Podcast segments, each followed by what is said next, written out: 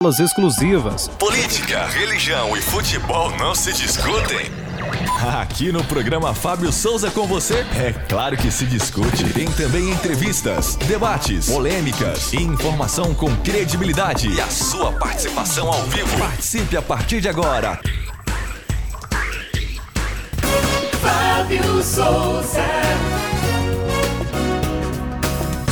Muito bom dia, minha querida Goiânia, bom dia, meu querido estado de Goiás, bom dia, Brasília e Distrito Federal, bom dia a você que nos vê pela TV aberta, bom dia a você que também nos acompanha pela parabólica e pela internet para o resto do Brasil, bom dia a você que nos ouve pelas ondas da rádio AM, FM online, obrigado pelo seu carinho, obrigado pela sua companhia, hoje dia 4 de novembro de 2021, tá começando mais um programa. Fábio Souza com você, com as informações, com aquilo que é notícia, tudo que está acontecendo no Brasil e no mundo, você começa a saber, você procura e acha aqui no programa Fábio Souza com você, é claro, com os comentários, com as opiniões, com tudo que faz a diferença para que você, exatamente, para que você possa também ter o acesso, ter a procuração uh, de ter sua própria opinião. Comigo, ajudando a gente sempre hoje com elegância, com blazer. Joab Araújo, bom dia. Bom dia, Fábio. Bom dia, querido ouvinte, telespectador. Bom dia, Davi. Bom dia, Wagner. Bom dia para você que nos acompanha.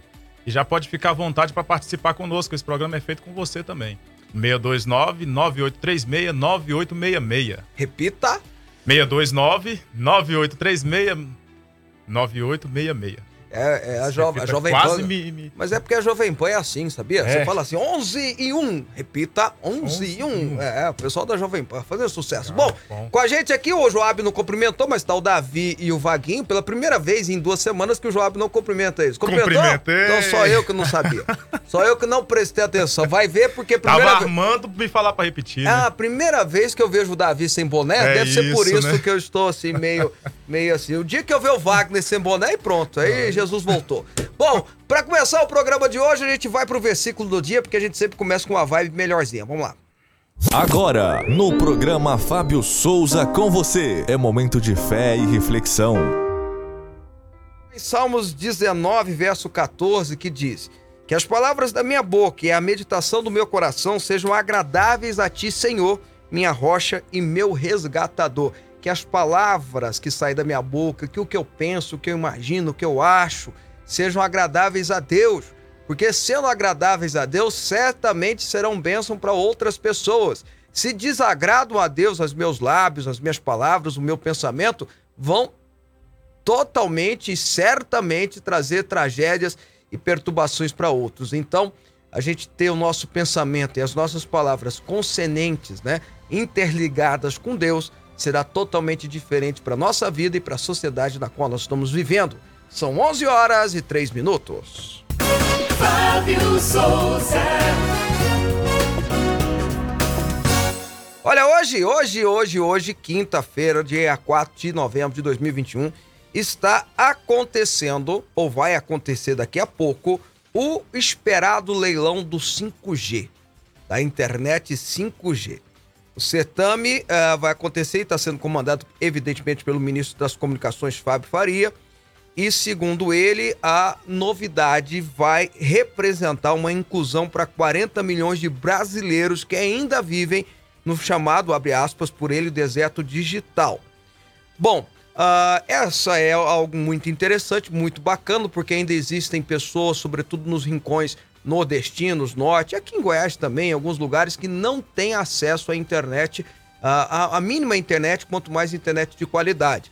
O 5G, eh, a quilometragem vai aumentar, o acesso vai, vai aumentar e as pessoas terão acesso à internet, à tecnologia, no caso também de comunicação, enfim, de mídias, etc e tal, na melhor facilidade. Isso é bom, isso é positivo, isso é uma ótima notícia para investidores externos e internos, é uma ótima notícia para a ciência e tecnologia brasileira. Porém, todavia, entretanto, há de se dizer uma verdade. A internet brasileira, a gente está falando agora de 5G. Mas eu, eu queria saber, eu sempre falo isso, eu quero saber quando é que a 3G vai funcionar. Já foi para 4G, já vai para 5G. A internet brasileira é muito ruim. É muito ruim. Eu já viajei muito para os Estados Unidos. Eu nem sei quantas vezes eu fui mais, com toda sinceridade. Já passei um tempo lá, né? Já morei lá. E lá você usa a internet em qualquer lugar, em todo o tempo. Já fui para Israel e me chamou a atenção que a minha internet funcionou enquanto eu estive em Israel, aonde eu estivesse no meio do deserto, a internet estava funcionando. Na Europa, já fui em cinco países europeus, da mesma forma, a internet funcionando. Em qualquer lugar, na estrada, em qualquer lugar. Aqui no Brasil, em cidades importantes, desenvolvidas, a internet muitas das vezes não funciona. Isso tem a ver sim com a qualidade das nossas operadoras de telefonia, que são as que operam a internet. Elas não investem. Porque há um monopólio de cinco ou seis empresas e como há uma área reservada para cada uma delas, elas não investem em tecnologia. Mas o governo também precisa fazer algo.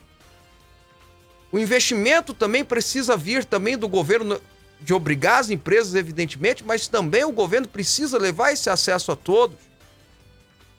E aí, existem fundos, pelo menos três, na qual a TIM, a Viva, a Oi, a Claro e etc e tal, depositam obrigatoriamente para o Finstel, por exemplo, para o FUST, outro fundo que existe, e esse recurso deveria ser usado para melhorar a tecnologia brasileira. Mas não é feito. Pelo contrário, os governos anteriores, agora, pela primeira vez, o Fábio Faria falou isso aqui no programa, primeira vez que vão ser usado o fundo para, de fato, melhorar o acesso à internet do brasileiro. Mas no decorrer dos governos, esses fundos foram criados no governo Fernando Henrique Cardoso. No decorrer dos governos, final do Fernando Henrique, governo Lula, governo Dilma, governo Temer, não se usou os fundos para isso. Pelo contrário, se usou, sabe para quê? Para que tivesse superávit. Ou seja, o dinheiro ficava na conta, na hora que passasse para o outro ano tinha o superávit, ninguém caía na lei de responsabilidade fiscal, ninguém era processado porque tinha dinheiro em caixa e falava que era o dinheiro que estava dando a mais mas não era usado para tecnologia, para comunicação, para investimento em, em, em internet. O problema é que hoje a internet é o sistema de comunicação que existe. Tanto de televisão, filmes e etc e tal, mas também de trabalho. Quem é que não usa o WhatsApp hoje para fazer um trabalho? Quem é que não usa as redes sociais hoje para divulgar o seu trabalho? Todo mundo faz isso. É só você parar para pensar que as maiores empresas hoje e as que mais cresceram, perdão, hoje no mundo são aquelas que usam a internet para vender seus produtos. Não é à toa que Jeff Bezos, o dono da Amazon, é o primeiro ou segundo homem mais rico do mundo, dependendo da lista que é feita. Cresceu vendendo através da internet. Hoje tudo se faz através da internet. Até a educação. Ou vocês esqueceram que o ano passado as crianças tiveram aula e adultos também de faculdade esse, o, o ano passado e mais da metade desse ano através da internet. Bom, aqueles que tinham internet para ser acessados. E não é o caso aqui no Brasil. Então, maravilhosa iniciativa, parabéns, vamos fazer esse certame, vamos botar o 5G para funcionar aqui no, no Brasil, legal, bacana, mas eu quero saber quando é que o 3G vem funcionar. Quando é que o 2G vai de fato funcionar? Quando é que o 4G vai servir para alguma coisa. Porque o que nós passamos aqui no Brasil, na verdade, é falta de investimento em tecnologia, falta de investimento em redes de, de, de comunicação, falta de investimento governamental e obrigatoriedade para que as empresas de fato prestem um bom serviço. Empresas de telefonias de fato prestem um bom serviço. É bom lembrar que a gente paga e paga muito. Que essas empresas não investem porque querem aumentar o seu lucro. Que diga-se passagem que mesmo que se investissem o tanto que deveriam, teriam muito lucro. 11 horas e 9 minutos. Programa Fábio Souza com você. Aqui a nossa polêmica é organizada. Aí, só pra gente juntar aqui que o pessoal tá dizendo, olha, a Edneia de Brasília, Edneide, perdão, Edneide, já tá dizendo, a internet é ruim e não é barata. Todo mundo concorda com isso aqui e a Valdirene do setor central sobre as operadoras de telefonia e internet do Brasil. Primeiramente, o órgão responsável pela fiscalização dessas empresas precisa funcionar. A Anatel. Valdirene tem toda a razão. Enquanto não funcionar, enquanto não colocar para dar qualidade no seu serviço, né? E aí tem que ter multa. Mas aí, você sabe, ô Valdirene, sabe o que, que eles fazem? Eles dão uma multa pra Oi, pra Vivo, pra TIM. Qual é a multa? Um milhão de reais. Só que a multa de um milhão de reais pra Oi pra TIM é a mesma coisa do Joab aqui do meu lado ser multado em 10 reais. Mesma coisa. É igual aquela multa de quando você não vai votar. Sabe? É é porque não pode, né? Quem tem mais de 18 anos tem que votar. Se não vota, é multado. Qual que é a multa? 2,50. É, é mais ou menos isso. É a multa de 1 milhão, 2 milhões para essas empresas, é uma multa de R$ 2,50 aqui pro Joab. Impressionante isso, né? Mas enfim, você tem toda a razão. Vamos para as notícias de hoje. A Câmara dos Deputados aprovou na madrugada desta quinta-feira o texto base da PEC dos precatórios com 300 votos favoráveis, apenas quatro a mais do que o necessário. E 144 contrários. O PDT foi o único partido da oposição a recomendar o voto sim, e na prática garantiu a vitória do governo Bolsonaro. Para a proposta ser aprovada em primeiro turno, ainda será necessária a votação dos destaques em sessão a ser marcada. A PEC precisa passar ainda por um segundo turno de votação na Câmara dos Deputados e depois segue para o Senado Federal. No Senado, pelo rito tradicional, precisa passar pela Comissão de Constituição e Justiça e só depois vai para a votação em dois turnos em plenário. O presidente do Senado, Rodrigo Pacheco, já sinalizou, no entanto, que há espaço para que o texto possa, ir- possa ir ao plenário. O texto determina um limite do- aos pagamentos das dívidas reconhecidas da União, traz mudanças no teto de gastos e permite a abertura de 83 bilhões no orçamento de 2022 para o custeio do Auxílio Brasil. O texto apresenta uma, uma, tra- uma trava nas despesas com precatórios até 2036. Ao fim, terá vigência do teto de gastos. A conta será limitada ao valor das dívidas em 2016, 30, 30 bilhões e 300, mil, 300 milhões, corrigida pela inflação. Pelos cálculos do relator, em 2022, a medida limitará o pagamento a 40 bilhões. A conta com precatórios em 2022 foi estimada em 89,1 bilhões, bastante acima dos 54,7 bilhões previstos no orçamento de 2021. O relatório determina que os valores menores terão prioridade no pagamento e os que, excederem o limite estarão entre os primeiros a serem quitados no ano seguinte.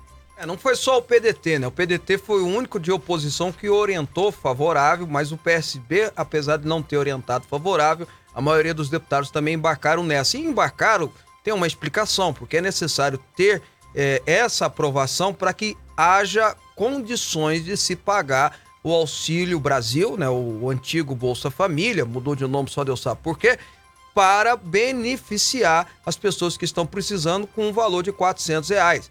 É importante isso, é fundamental porque essas pessoas estão de fato passando fome. Entretanto, há um porém, há uma todavia aí, né? Qual é esse porém? Ah, você está ferindo um princípio básico da segurança jurídica de que é, se você tem uma dívida, se a União te deve, ela vai pagar. Se o governo te deve, ele vai pagar. Não é que vai ter um calote, é um calote organizado, né? Um, é, de- devo, não nego, pago quando eu tiver. Aquele negócio, né? Então o governo vai continuar jogando as grandes dívidas, e grandes dívidas são para milionários, bilionários. Aí alguém vai dizer, poxa, mas ele já tem tanto dinheiro, o problema é que eles que fazem o investimento. Se eles não recebem aquilo que é, lhe é devido, por que, que eles vão investir nesse país? Qual é a segurança disso, né? E querendo ou não, os investimentos externos, investimentos de grandes industriais, grandes empresários, é fundamental para o país. São eles que fazem a máquina girar e a economia e o mercado melhorar. É uma faca de dois gumes. Não tem jeito. O governo precisa arrumar uma forma de pagar ah, esse auxílio família, auxílio, né, o antigo Bolsa Família, auxílio Auxílio Brasil. Auxílio Brasil, eu vou chamar Auxílio Família, que é a mesma coisa, né? Junto as duas. Enfim, esse Auxílio Brasil, o governo precisa buscar uma forma de pagar, porque há pessoas que realmente estão necessitadas, passando fome, famílias inteiras que precisam receber pelo menos esse benefício para fazer uma compra mensal de alimentos, de, enfim, de pagar aquelas pequenas contas, mas realmente fere uma verdadeira responsabilidade. Não é a, a lei de responsabilidade fiscal, porque o Congresso está aprovando. Se o Congresso está aprovando e está aprovando como PEC, ah, ah, de fato não é um, um crime, mas acaba tendo uma irresponsabilidade fiscal, jogando dívida sempre para frente, não arcando com as responsabilidades locais e dizendo: olha, não devo, não nego, pago quando tiver. É a faca de dois gumes, é a prioridade. Aí alguém vai dizer, mas é lógico que tem questão eleitoral. Lógico que tem. Político faz política, gente. É lógico que tem. Mas se é para beneficiar as pessoas, é, é, é, o que a gente tem que pagar, não tem jeito. A gente tem que dizer, olha, já que é para beneficiar, beleza. Se não fosse, ferro neles. Mas que é para beneficiar, é melhor do que não, não fazer nada, né? Ciro Gomes anunciou na manhã desta quinta-feira que decidiu deixar a pré-candidatura ao Palácio do Planalto. Em suspenso até que a bancada do PDT na Câmara reavalie seu apoio à PEC dos precatórios. 15 deputados da legenda apoiaram a proposta. Ele anunciou a decisão pelas redes sociais. Aspas, há momentos em que a vida nos traz surpresas fortemente negativas e nos coloca graves desafios. É o que sinto neste momento, ao deparar-me com a decisão de parte substantiva da bancada do PDT de apoiar a famigerada PEC dos precatórios, afirmou Ciro. Em seguida, ele falou sobre esta ser a única alternativa nesse momento. Dizendo ele assim: A mim só me resta um caminho: deixar a minha pré-candidatura em suspenso até que a bancada do meu partido reavalie sua posição. Repare bem, repare bem. É assim que o Ciro fala, né? Repare bem. Aroeira é, é. Como é que é? Pica-pau não bate em aroeira, etc. O Ciro tem essas verbarrogias e ele tá querendo fazer, na verdade, é uma pressão. É lógico, ele é candidato, ele é doido para ser candidato, mas ele quis dizer: olha, eu não concordo com o Bolsonaro em nada. Então, se esses deputados estão querendo pagar o Auxílio Brasil aí, eu tô fora, porque os governos sou contra, né? Então, na verdade, é isso, né? O Ciro tá fazendo, evidentemente, um teatro, ele é candidato a presidente, aliás, ele é candidato a presidente há umas quatro eleições, já, que a quarta ou a quinta eleição. Vai ver, tá seguindo lá os parâmetros do Lula, quem sabe um dia consegue vencer, não sei. Bom, uh, tá fazendo teatro, né? Fazendo política só para dizer que não concorda com o Bolsonaro. Então aí vai ficar criando esse clima entre os deputados do PDT e o, o cara que quer ser dono do partido. Mas na verdade ele não é dono do partido, né? O dono do partido é o Carlos Lupe, né? Aquele antigo ministro da Dilma que dizia assim: Dilma, eu te amo. É ele que manda no partido, né? Não é o Ciro Gomes. Agora o Ciro Gomes é candidato a presidente, vai disputar o terceiro lugar aí com o Sérgio Moro, etc e tal. Enfim, uh, vai fazer a sua gracinha, seu gracejo político, e ele tem uma oratória, né? Realmente a gente tem que reconhecer que a oratória dele é boa. Ele vai fazer discurso, falar que não concorda, dizer que Aroeira, pica-pau não bate Aroeira, que rapadura é doce, mas não é mole, não. Essas coisas que ele gosta muito de falar, repare bem. Deixa eu só fazer uma observação. Nós cometemos um erro no início do programa, muito sério. Nós não anunciamos o nosso entrevistado, a pessoa que participa, Nossa. né? Então o erro foi meu, na verdade, né? Então deixa eu dizer, hoje vai estar com a gente o jornalista Augusto Nunes, ele que é jornalista da Jovem Pan, do Pingo dos Is, colunista da revista Oeste, do Gazeta, enfim, de muitos lugares. Augusto Nunes, que já foi diretor da Sal da Veja e de outras é, jornais, e enfim, é um cara extremamente conhecido, é um dos, dos, dos mestres do jornalismo brasileiro agora tá trabalhando com opinião, tá dando opinião e sempre com aquela opinião ácida dele, né? A sua forma de ver o mundo e a gente vai estar tá trazendo ele para um bate-papo sobre política, sobre o governo. Divulga para todo mundo aí que hoje a chapa vai esquentar.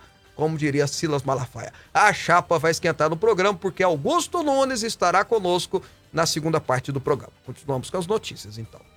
Olha, o Ministério Público de Minas Gerais abriu uma comissão com a finalidade de investigar o ato policial que matou 26 assaltantes de banco no último domingo. O promotor Igor Serrano, coordenador do Grupo de Atuação Especial de Combate ao Crime Organizado do MP de Minas, comandará os trabalhos. Segundo ele, o colegiado atuará em duas frentes: apurar as ações da quadrilha e da Polícia Militar. Serrano afirmou ainda que esse trabalho vai ter a aspas, conclusão da legalidade ou ilegalidade eventualmente da ação estatal. Um dos objetivos do Ministério Público é descobrir também se há outras pessoas envolvidas, sobretudo no armazenamento das armas e munições e no planejamento dos assaltos. Conforme a Polícia Militar, os criminosos utilizavam estratégias para impedir que as forças de segurança pudessem reagir durante ataques a agências bancárias. Os agentes descobriram que o bando ocupava dois sítios na região de Varginha, em Minas, no qual guardavam armamentos pesados, inclusive uma metralhadora .50, capaz é. de derrubar helicóptero. Rapaz. Nos sítios haviam 12 veículos roubados, que foram recuperados pela polícia. As comissões de direitos humanos da Assembleia Legislativa da OAB de Minas Gerais também acompanham o caso. Ah, eu queria que a Comissão de Direitos Humanos, né, essas instituições de direitos humanos, fosse uh, visitar os familiares, né, de quem morreu, de entes queridos que se perderam por causa da, da ação dessa quadrilha, né, no, no Novo Cangaço, no interior de São Paulo, no interior de Minas, né? Só na última vez que eles agiram, em Criciúma, no interior do Paraná, só na última vez que eles agiram, morreu quatro pessoas, inclusive pais de família. Era, seria legal que essas, essas entidades de direitos humanos fizessem uma visita a essas famílias que, de fato, é, estão sofrendo com a violação dos seus direitos humanos. Qual é o direito humano que ele tinha? De conviver com o pai, né? de crescer com o pai, de crescer com a mãe, de conviver com a esposa, enfim. Houve, de fato, a violação do maior direito humano que tem, que é a vida, né? Agora, esses, esses, esses caras, essas pessoas né, que morreram, esses 26 assaltantes, eles receberam a polícia bala, eles estavam com 15 carros roubados na garagem, eles tinham um armamento maior do que muito exército, que a polícia própria. Graças a Deus a polícia agiu rápido, que imagina se eles pegassem todo esse armamento e usassem contra a polícia. Já está sendo é, é, solucionado, já está trazendo à tona que eles tinham até plano sabendo que se a polícia viesse contra eles, eles tinham um plano de como ganhar a batalha contra a polícia. Olha que coisa estranha. E tinha uma ponte 50, meu amigo, que derruba helicóptero, mas que se atira uma pessoa, parte a pessoa no meio. Tem poder de partir a pessoa no meio. E aí vai ter gente que vai dizer para mim, vai ter gente que vai dizer para mim que esses caras é, é, foram agredidos pela polícia, que esse, que a polícia agiu de forma equivocada, agiu de forma errada. Tá, o Ministério Público, eu entendo, o Ministério Público tem que de fato investigar, porque o Ministério Público cabe a ele a fiscalização da polícia. Pela Constituição, é o Ministério Público que fiscaliza a polícia. Então tem que olhar, tem que analisar. Mas aí, partir para que comentários como eu ouvi e vi de imprensa, por parte da imprensa brasileira, dizendo que eram suspeitos, perguntando, eu vi, isso eu ouvi, ninguém me contou, eu ouvi um jornalista da Bandeirantes perguntando para comandante lá que estava dando entrevista, é, não poderia ter deixado um para contar a história? O cara tá com a ponto 50, gente. Vocês estão louco? E o que eles fizeram? Ó, eu, eu queria ter trazido, eu até separei para mandar pro Wagner, esqueci. Queria ter trazido as cenas do senhor de cueca amarrado em cima do carro. Em cima do carro. Pra ser escudo humano que esses caras usaram. Isso é violação de direitos humanos. Poxa vida. Então vou dizer para vocês, parabéns à polícia. Que impediu que outras pessoas passassem porque por esse inferno que moradores de Criciúma, moradores do interior de São Paulo passaram.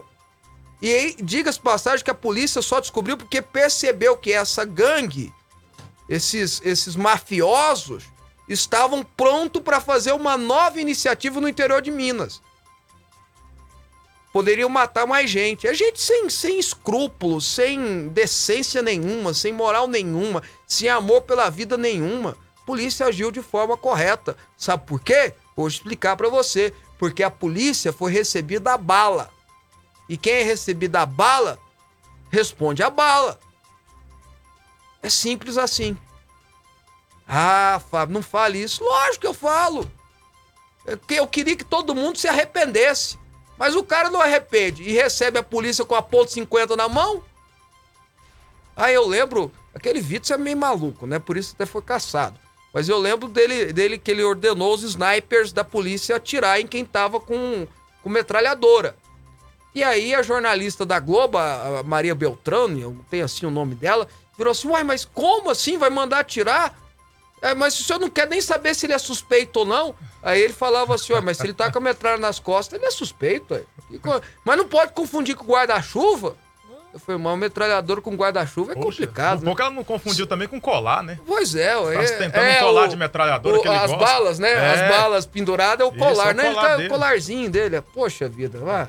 Ah, mas é, é incrível quanto nós temos na imprensa brasileira gente ainda que é contra qualquer tipo de autoridade, por ter sido formada numa cabeça marxista que sempre propagou é, é, que a autoridade que presta é apenas aquele ídolo da esquerda. É impressionante isso. O Supremo Tribunal Federal vai discutir portaria do governo federal que veda a demissão de pessoas por não se vacinarem. A decisão impede a exigência de comprovante de vacinação por parte das, de, de empresas para contratações ou demissões por justa causa. A discussão voltou a render porque o partido Rede Sustentabilidade entrou com ação no STF nesta quarta-feira contra a portaria. Após as ações dos partidos políticos, o governo federal rebateu com duras críticas, dizendo que a portaria protege os trabalhadores e que de modo algum incentiva a não vacinação. A situação também repercute entre empresas. A Gol Linhas Aéreas fez uma ação de retirar da escala de voos todos os tripulantes que se recusaram a tomar vacina contra a Covid-19. E com a retirada das escalas, esses tripulantes perdem a remuneração variável. Você lembra que ontem eu falei sobre isso aqui, né, Joab? Sim, sim. Quando damos a notícia de que saía a portaria, eu disse, olha, vão recorrer ao STF, e o STF provavelmente, como quase tudo, né, nós chegamos a levantar 190 e tantas decisões contra as atitudes do governo federal. O STF quer mandar no Brasil e não quer que ninguém mais mande, nem Senado, nem Câmara dos Deputados, muito menos o presidente da República. Ele quer mandar única e exclusivamente no país. E aí o PSOL, SOL, entrou o PSOL, SOL que diga-se passagem é um puxadinho do PT, na verdade, né? É um aglomerado do PT, é uma associação pró-PT. Entrou lá no STF para que caísse essa decisão. E aí eu acho muito engraçado, porque o Partido dos Trabalhadores e PSOL, que é um partido que defende a liberdade, né, o nome tá lá no nome, e é do Partido dos Trabalhadores, olha só, olha só, minha gente. Estão indo contra o trabalhador poder trabalhar. Ou melhor dizendo, estão indo a favor do trabalhador poder ser mandado embora. Mas eu disse ontem, parece até que eu fiz a previsão correta, né? Eu disse ontem, vamos ver qual Ontem você estava redondamente certo. É, você quer fazer. Eu, eu, eu, não vou fazer uma aposta com vocês, porque se eu apostar, vocês vão querer apostar igual eu. E aí ninguém vai ganhar, né? Mas eu aposto com vocês que o STF vai tomar uma decisão contra o governo. Essa é a aposta mais certeira que existe hoje no Brasil, é essa. Você quer ganhar um dinheiro? Chega na pessoa, vou apostar com você que o STF vai tomar uma decisão contra o governo. É a forma mais fácil de ganhar dinheiro hoje é, em aposta é assim. Bom, deixa eu ler mais uma participação aqui, porque quem manda aqui é o telespectador. Finalzinho 5719. Bom dia, Fábio. Auxílio Brasil, Bolsa Família, famosa compra de votos legalizada.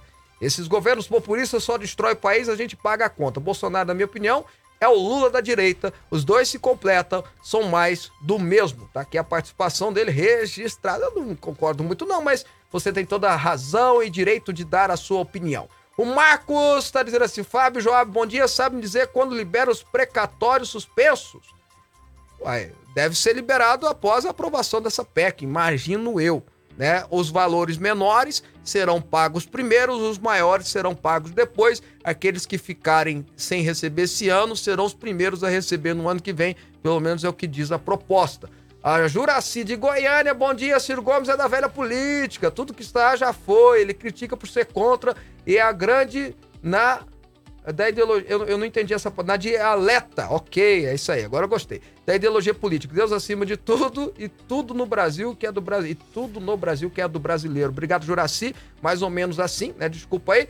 Uh, o Reginaldo Lucena, parabéns a vocês por trazer para o canal aberto Mestre Augusto Nunes, disparado o melhor jornalista do Brasil. Sempre assisto os pingos nos is. Daqui a pouco o Augusto Nunes participa com a gente aqui. O presidente do Senado, Rodrigo Pacheco, agendou um esforço concentrado de três dias para a sabatina de autoridades indicadas para cargos. Pacheco ainda cobrou, de uma maneira geral, os presidentes de comissões do Senado para que façam, durante o esforço concentrado, as sabatinas restantes de todas as indicações.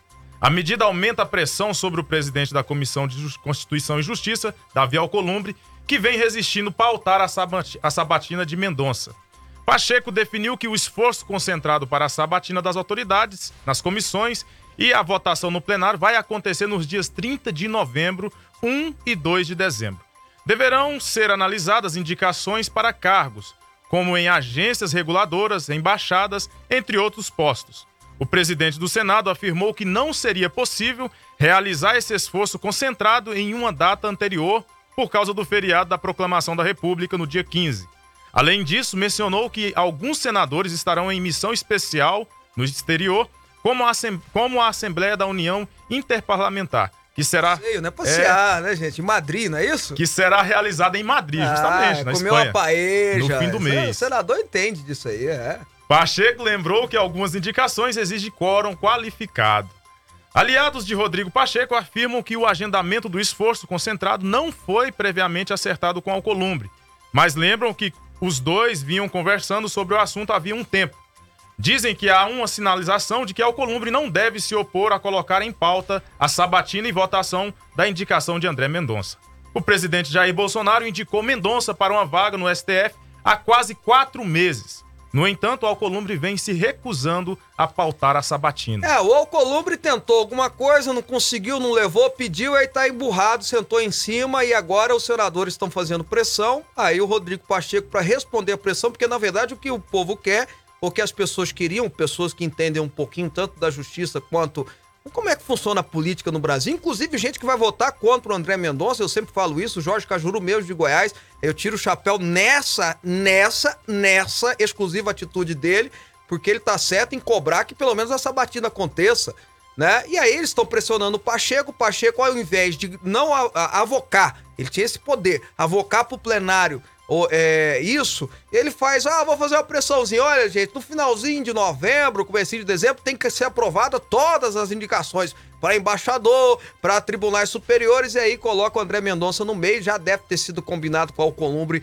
essa movimentação. E aí, mas a justificativa que me chama a atenção, tem o 15 de novembro, feriado, proclamação da República. República que significa a junção de duas palavras, res pública que quer dizer coisa pública. Estão jogando fora a coisa pública para viajar. Tem uma turminha que tá indo para Glasgow, né? Capital da Escócia agora, participar da COP 21, comer um peixinho também gostoso, e a turma que vai para Madrid. É, senadores, vão lá participar de um grande evento, comer uma paeja, tomar um bom vinho e quem sabe assistir um jogo do Real Madrid também, né? Ah, ser besta, mas pelo menos vai uh, vai colocar. Isso tudo que eu tô dizendo, né? Passear em Glasgow, na capital da Escócia, nem sei se é assim que pronuncia, ou em Madrid, capital da Espanha, vai ser com dinheiro de quem?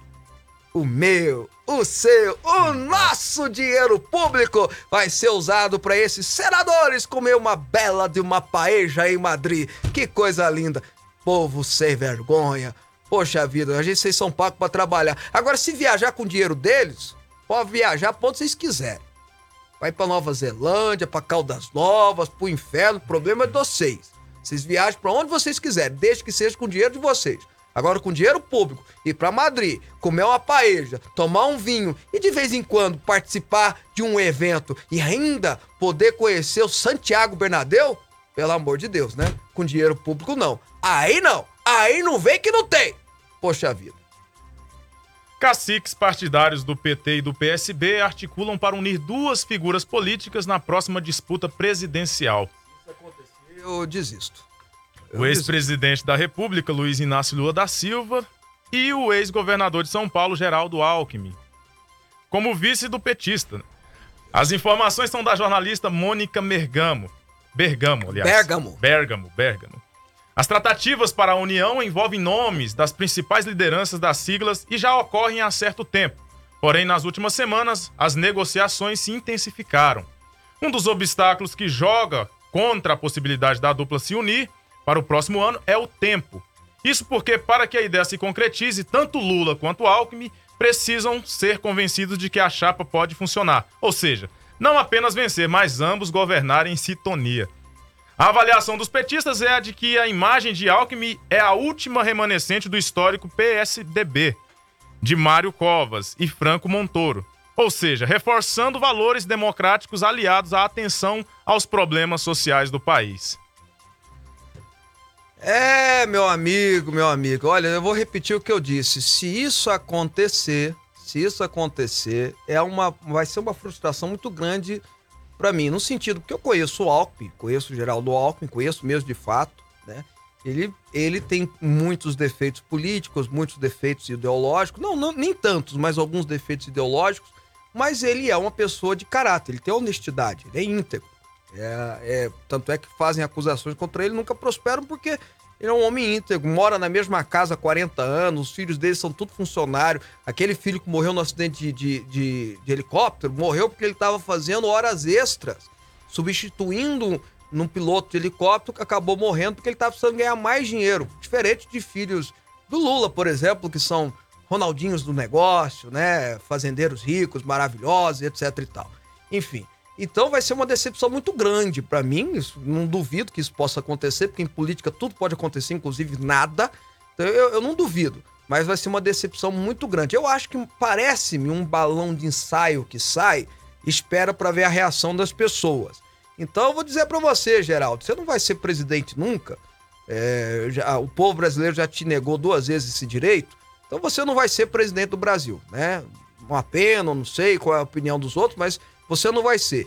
Pelo menos não jogue fora a sua história como governador de São Paulo por quatro vezes, o cara que mais governou São Paulo. É, tem tudo para ser de novo governador de São Paulo, está em primeiro lugar em todas as pesquisas. Pelo amor de Deus, não jogue fora a sua bonita trajetória para ser vice de um cara que já jogou a trajetória dele para fora no lata de lixo há muito tempo. Não faça isso, doutor Geraldo Alckmin, não faça isso com você. Não faça isso com você. É um conselho que eu te dou, porque se você entrar nessa, uh, vai cair muito conceito com muita gente. Bom, uh, por favor, põe a mensagem no ar para eu justificar, né? Uh, lá, a Michelle é a nossa produtora aqui, tá, gente? Olá, Michelle, bom dia. Estou entrando em contato a pedido do Augusto Nunes. Ele acordou com sintomas muito fortes de gripe e achamos melhor levá-lo ao hospital. Estamos fazendo alguns exames, mas infelizmente ele não conseguirá participar da entrevista. Baixa a cabeça aí, Davi, porque senão não leio. Podemos remarcar para a próxima semana. Tá aí às 11h33, há três minutos atrás chegou essa mensagem. Põe de novo, põe na tela de novo, o pessoal vê. Chegou essa mensagem da assessoria do jornalista Augusto Nunes. Vamos deixar remarcado já, a Michelle já vai remarcar para a semana que vem, porque eles estão falando para a próxima semana, né? Vamos deixar remarcada essa entrevista e a gente faz votos para que haja melhora, que não seja Covid, que seja apenas uma gripe e que ele se trate melhor, e até porque o Brasil e o jornalismo precisa do Augusto Nunes. Agora, volta aqui para mim. Não dá para eu ligar o ping dos is hoje e o Augusto tá lá, né, gente? Pelo amor de Deus, né? Fala isso aí pra assessoria, viu, Michel? Porque aí vai ser feio demais, né? Puxa vida, né? Mas tudo bem, a gente faz votos, não tem porquê de mentir pra gente, né, Joab? Não. A gente faz votos para que ele melhore e já deixe remarcado a participação do Augusto Nunes aqui. A gente vai para o intervalo agora, tá na hora do intervalo, depois a gente volta com mais programa Fábio Souza com você, ao vivo aqui na Fonte TV. Você está ouvindo Rádio Aliança M1090 e Fonte FM Digital.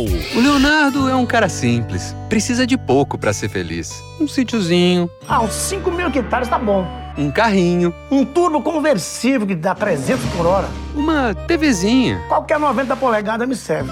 E de vez em quando um churrasquinho. Seu Léo, chegou um caminhão de linguiça. Ué, velho, só um? Linguiças recheadas super frango, pequi, bacon, queijo coalho e pimenta. Um exagero de sabor. Frango é super frango. Fonte FM. Venha fazer uma viagem ao centro da Bíblia com Didascalia, mais uma obra do bispo Fábio Souza. Para você que ama a palavra de Deus e busca sabedoria, o livro traz cerca de 200 estudos com a linguagem de fácil compreensão, que vão te levar a uma verdadeira viagem ao centro da Bíblia. Didascalia mais uma obra do Bispo Fábio Souza. Lançamento Editora Vida. Informações 62 3541 7800. Rádio Aliança M1090 e Fonte FM Digital. Pensão em dobro para você. Entrevista, política, futebol. Fábio Souza. Venha fazer uma viagem ao centro da Bíblia com Didascalia, mais uma obra do bispo Fábio Souza. Para você que ama a palavra de Deus e busca sabedoria, o livro traz cerca de 200 estudos com a linguagem de fácil compreensão, que vão te levar a uma verdadeira viagem ao centro da Bíblia. Didascalia, mais uma obra do bispo Fábio Souza. Lançamento Editora Vida. Informações 62 3541 7800. Fábio Souza com você, o único programa do estado de Goiás que traz entrevistas exclusivas com personalidades do cenário nacional. Jornalismo posicionado, assuntos relevantes, debates pertinentes, informação com credibilidade. Fábio Souza com você apresenta diariamente as principais notícias do que acontece no Brasil e no mundo, sempre com uma pitada de opinião do Fábio Souza. Temas relacionados à política, educação, saúde, economia, fé, segurança, bem-estar social e futebol. De segunda a sexta-feira, das 11 ao meio-dia, com transmissão simultânea pela Fonte TV, Goiás e Brasília, parabólica para o Brasil inteiro, Fonte FM Digital e Rádio 1090M, também através do canal do Fábio Souza no YouTube. Com a gente, a sua empresa vai mais longe. Fábio Souza com você. Fábio Souza.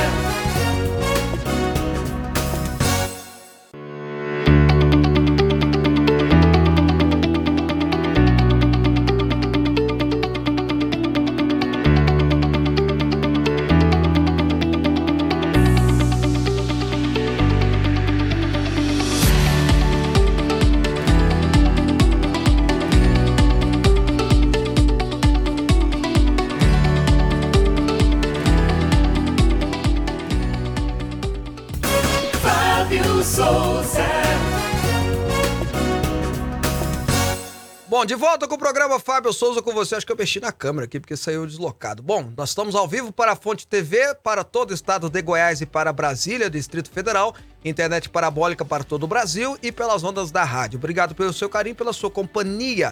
É, nós íamos agora começar a entrevista com o jornalista Augusto Nunes, mas ele pediu para remarcar, mandando, por favor, por a mensagem de volta. Essa mensagem da assessoria dele, a Michelle é a nossa produtora. Estou entrando em contato a pedido de Augusto Nunes. Ele acordou com sintomas muito fortes de gripe e achamos melhor levá-lo ao hospital. Estamos fazendo alguns exames, mas infelizmente ele não conseguirá participar da entrevista. E aí deixou, aí podemos remarcar para a próxima semana. Mandou em cima da hora, é bem da verdade, mas enfim, se está passando mal, não tem jeito. O Augusto Nunes já não é tão, tão jovem, já é muito, é muito tempo que ele é jovem, né? E aí a gente vai remarcar essa entrevista fazendo votos para que ele melhore de saúde, até porque Bingo dos Is, ah, o jornalismo e o, e, e o Brasil precisa desse humor ácido dele que sempre cobra das autoridades o que é pertinente. Bom, ah, muita gente participando com a gente, o Rildo de Goiânia tá dizendo que na internet do Brasil é podre, é muito caro e pouco eficaz e, e parabeniza a polícia por ter né, cancelado o CPF de algumas pessoas. Bom, ah, meu amigo pastor Emival lá dos States, parabéns, Fábio, pela coragem de falar a verdade sobre essa gangue de assaltantes. Mais uma participação aqui, o Darcy, ah, finalzinho 53. Bom dia, o problema é porque é, o problema é porque eles são apoiadores do PT. Não entendi. É, depois você me explica aí direitinho, Darcy. Ah, a Verinha, ah, não entendo pessoas esclarecidas e contra o presidente. Melhor que já tivemos. Claro, tem seus defeitos, mas já pensou se fosse a esquerda nessa pandemia? Tá registrado aí a participação dela também. Mais um, Carlos Luiz. Ah, bom dia, Fábio. Parabéns pelo programa, Fábio. É só os bandidos ir nos recursos humanos e com, com todos armados, né? Com todo mundo armado e mandar bala nos recursos humanos. Não, eu não quero isso, não, pelo amor de Deus. Pelo amor de Deus, não diga isso, Carlos. Eu quero é que bandido vai pra cadeia. Bandido bom é bandido preso. E que os direitos humanos comece a valorizar direitos humanos de pessoas que de fato merecem e que sofreram atentados contra os seus direitos humanos, contra a vida, né? Enfim, tem muita gente assim. Tem gente mandando áudio pra gente, não tem como a gente botar o áudio pra você participar, viu? É devido a, a- Eu não tenho como parar pra ouvir você nem colocar o teu áudio aqui. Então escreva que a gente vai estar lendo. Tá? O Lucas de Brasília. ah, Boa tarde. Você acha que esses políticos terem salário vitalício como funcionário público sendo, são, sendo apenas representantes nas tribunas? Eu não entendi. Ah, ele tá dizendo mais ou menos. Eu não entendi, Lucas. Se você quiser corrigir aí, por favor. Mas realmente eu não entendi o que você está dizendo. Imagino que seja é, os políticos terem salário de trabalhador comum, né? Ia ter muita gente que não ia querer. Mas ia ter muita gente que ia querer. E vou explicar por quê. Porque consegue fazer muitos acordos fora o salário. O problema não é o salário, gente. Se cada um receber só o salário, tava tudo bem. Vou repetir, se cada senador, deputado e etc e tal recebessem só o salário, tava tudo ótimo. Mas é salário alto, mas estava ótimo. O problema é os a mais, meu amigo. O problema é os os peduricalhos, os problemas e os peduricalhos legais e os ilegais. Esse é o problema. Se fosse só o salário, tava numa boa. Se fosse só o salário que os, que os servidores públicos recebessem, sobretudo do judiciário, das casas legislativas, estava tudo ótimo. O problema é os peduricalhos que dobram, triplicam o salário e de forma legal. Fora aquilo que se ganha que a Polícia Federal e a Polícia Civil, etc., precisa dar uma investigada, uma passeada de vez em quando com o Uber Black da Polícia Federal aí, pegando a turma e levando elas para conversar. Tá aí, tá registrado. Ah, ah, o Reginaldo Lucena, tá, o Fábio não lembra de mim, mas em 2006 ou 2008 entrevistei ele na Rádio Moda, na Avenida Bernardo Saião. Não esqueci, lógico que não, Reginaldo, mas eu acho que foi em 2006, quando eu estava tentando ser candidato a prefeito de Goiânia. Lembra disso? Pois é, não deixaram, né? Mas tudo bem. O Gladstone, bom dia! Presidente Lula lidera todas as pesquisas. Você, querendo ou não, ele vai ser o próximo presidente. Ok, seu direito é de torcer, de votar, de apoiar, enfim. E continue participando com a gente. Eu tenho o direito de não querer, não votar e não apoiá-lo. E viva a democracia, minha gente! Vamos para as notícias. A investigação do caso Adélio Bispo será retomada pela Polícia Federal após o Tribunal Regional Federal da Primeira Região decidir por três votos a um que tentar descobrir quem pagou pelos advogados do homem que tentou assassinar o então candidato presidencial Jair Bolsonaro não viola o sigilo da relação entre cliente e advogado. Anteriormente, a seccional mineira da Ordem dos Advogados do Brasil havia entrado com mandado de segurança alegando violação do sigilo o que foi acatado pela vara de juiz de fora, onde o crime ocorreu. O entendimento do TRF1 foi de que, por terem sido terceiros a contratarem os defensores de Adélio, a tese não se aplica. A partir de agora, os representantes de Bolsonaro esperam que a Polícia Federal retome esta linha de investigação e possa aproveitar materiais que já havia apreendido, como celulares e gravações de câmeras de segurança de hotéis, onde os advogados teriam se reunido com quem os patrocinou. É, o que aconteceu foi o seguinte, né? Uh, até hoje não se sabe se o Adélio Bispo agiu sozinho ou não. Teve uma, uma, uma investigação que disse que ele agiu totalmente sozinho. Aí começou a ter perguntas. Não, então por que, que ele ligou tanto do celular e recebeu tanta ligação? Por que, que assim que ele foi pego, foi preso, já tinha advogado caro, ele que não tinha ninguém na vida, pronto para defender. Ele nunca foi atrás de uma defensoria pública, né? Que é o direito de qualquer pessoa que tenha que seja criminoso ou não, ter uma defesa para ele. Isso é um direito constitucional. E aí faz a pergunta: por que, que não foi atrás de uma defesa pública, já que ele. Uma defensoria pública, já que ele não tinha dinheiro? Foi advogados caros que foram lá defendê-lo. Quem é que tá pagando? Tinha quatro advogados para ele. É, eu não tenho isso. Eu, eu, eu tinha quatro advogados para ele. E foram para cima para defender. Aí fizeram essas perguntas, abriu-se uma nova investigação a OAB de Minas Gerais entrou na primeira instância de juiz de fora e o juiz da primeira instância disse: não, isso aí viola, não pode se descobrir quem está pagando o advogado, porque o advogado fez aquilo ou colar. Agora, o TRF da primeira região, que é a segunda instância, disse: não, pode sim, isso não viola saber quem está custeando ou não, quem está por trás ou não disso. Então, voltou-se a estaca zero, aquela primeira investigação. Se vai dar resultado ou não é outra história. Se o resultado vai ser favorável ou não à tese do advogado do presidente é uma outra história também. Pode ser sim que a Polícia Federal, ao concluir a investigação, diga não, de fato, Adélio Bispo agiu sozinho. Pode ser sim. Como pode ser que a Polícia Federal descubra quem deu dinheiro para ele se manter lá no, na pousada onde ele estava por quatro dias. Né? Alguém que não tem dinheiro, que não tem eira nem beira, não tem dinheiro para pagar alimentação quatro, três, quatro dias hospedagem, etc e tal. Então tudo isso está sendo levantado. Às vezes foi o Adélio Bispo que pagou mesmo, mas é necessário que se saiba de fato o que aconteceu. E é isso que o TRF da primeira região está garantindo, tá? Olha, uma ex-diretora da Venta Via, empresa de pesquisas clínicas dos Estados Unidos, relatou ao British Medical Journal supostas irregularidades ocorridas durante Rapaz, os gastou testes. o inglês dele todinho Todo agora. aqui. aqui. Agora tem que começar de novo, né? supostas irregularidades ocorridas durante os testes clínicos com a vacina contra a Covid-19 da Pfizer, em unidades da empresa no estado americano do Texas. Entre as irregularidades descritas pela ex-funcionária estão supostos problemas com o gerenciamento de laboratórios, integridade de dados e segurança dos pacientes. A Ventavia foi contratada para conduzir uma pequena parte dos testes da vacina da Pfizer.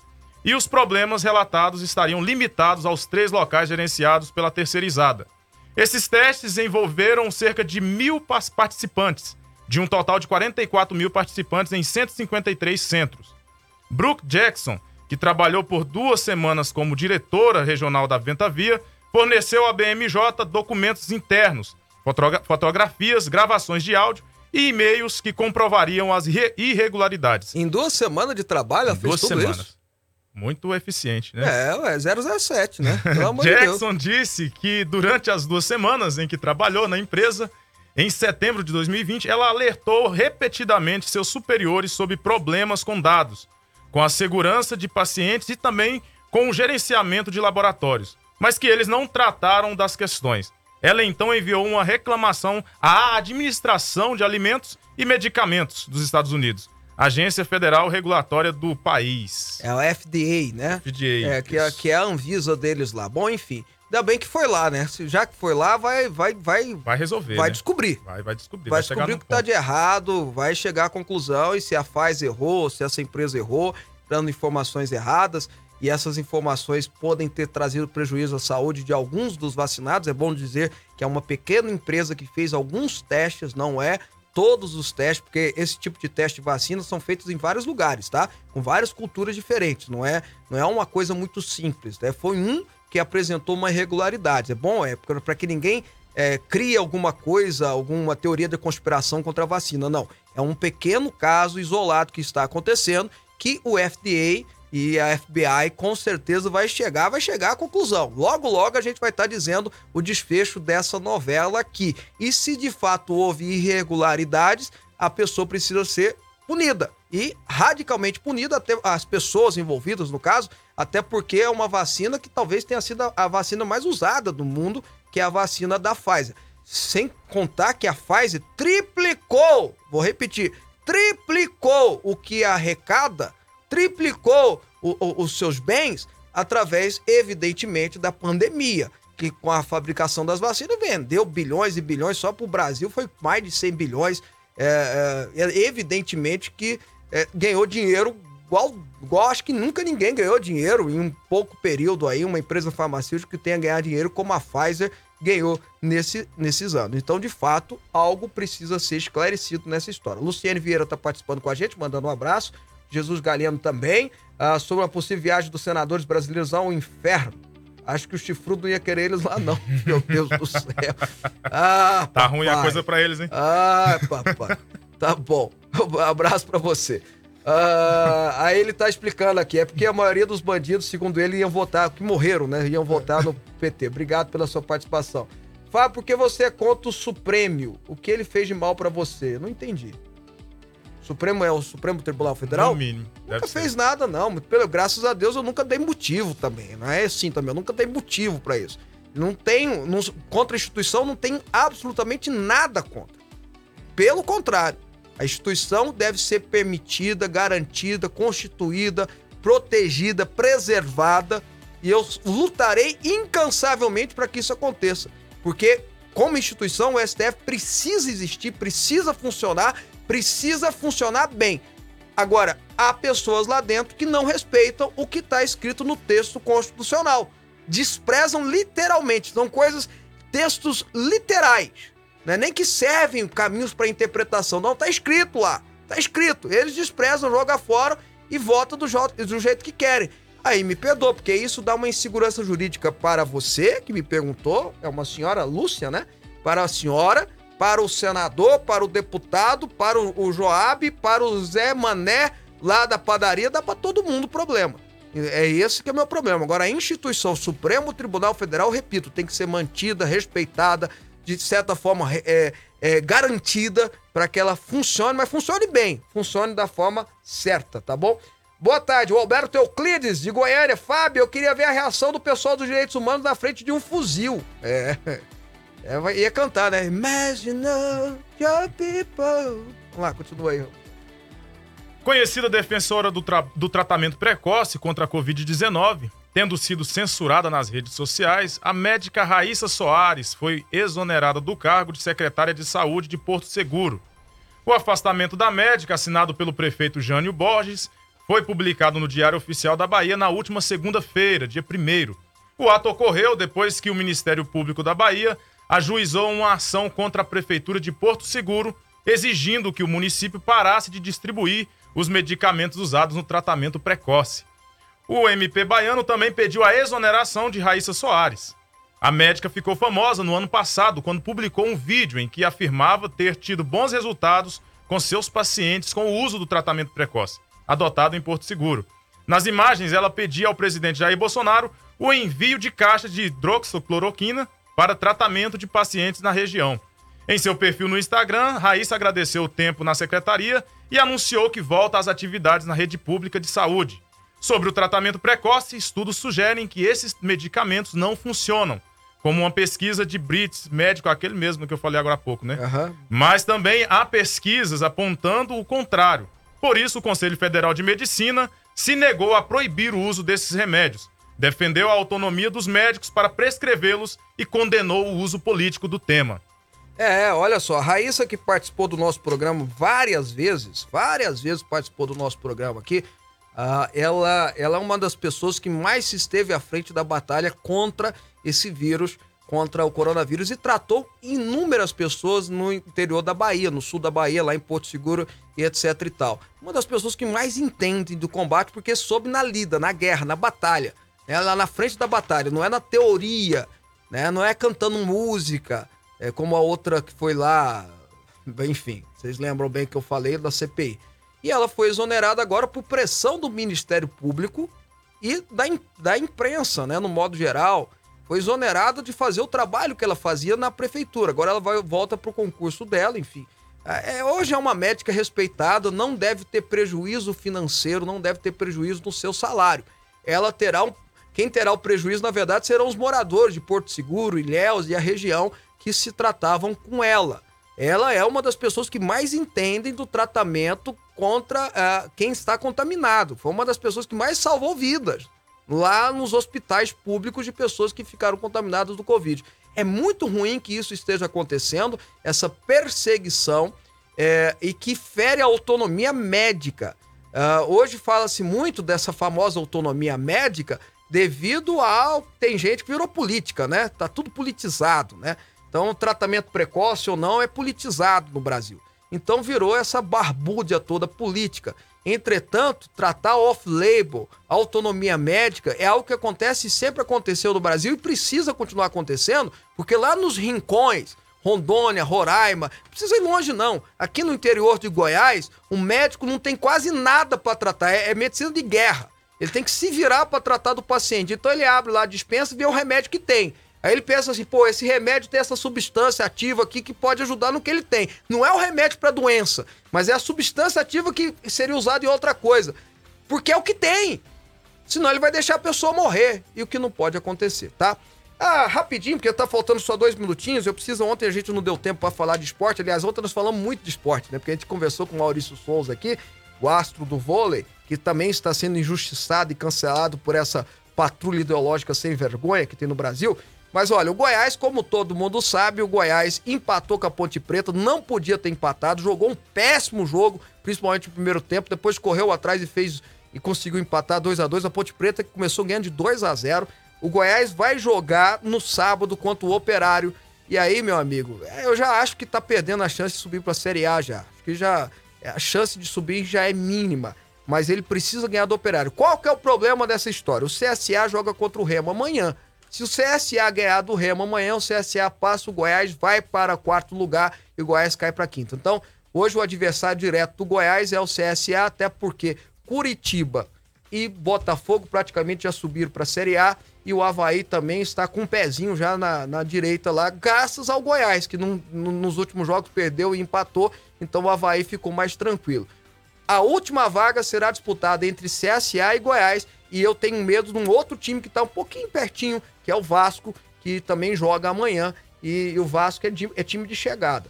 Ficou difícil pro Goiás. Vamos continuar torcendo. O Vila pega o Guarani, Vila e Guarani já não querem mais nada, não tem jeito nem de cair nem de subir. Estão de boa, numa boa, bacana, alegres e felizes. Já o Atlético Goiano, deixa eu pegar aqui o jogo do Atlético Goiano. O Atlético Goiano vai jogar com ninguém mais, ninguém menos que o Flamengo. Amanhã às nove e meia da noite. E se jogar muito bem, se jogar muito bem, perde por pouco. Então vamos torcer pro Atlético Goiano jogar muito bem. E quem sabe fazer uma surpresa, porque ganhou do Atlético Mineiro, né? Pode acontecer. O problema é que contra o Atlético Mineiro foi aqui. Contra o Flamengo será no Maracanã. Então se jogar bem, perde por pouco. Vambora, Joab. Obrigado. Até amanhã. Obrigado, Fábio. Até amanhã. Até amanhã, querido ouvinte, telespectador. E peço perdão a todos os nossos telespectadores que mandaram mensagem aqui, não deu pra gente ler todas. Deus abençoe vocês. Fica o Augusto Nunes para a próxima semana. De fato, ele ficou adoentado, não pôde participar. Fico devendo essa entrevista para vocês. Deus abençoe, juízo, até amanhã. Tchau, tchau.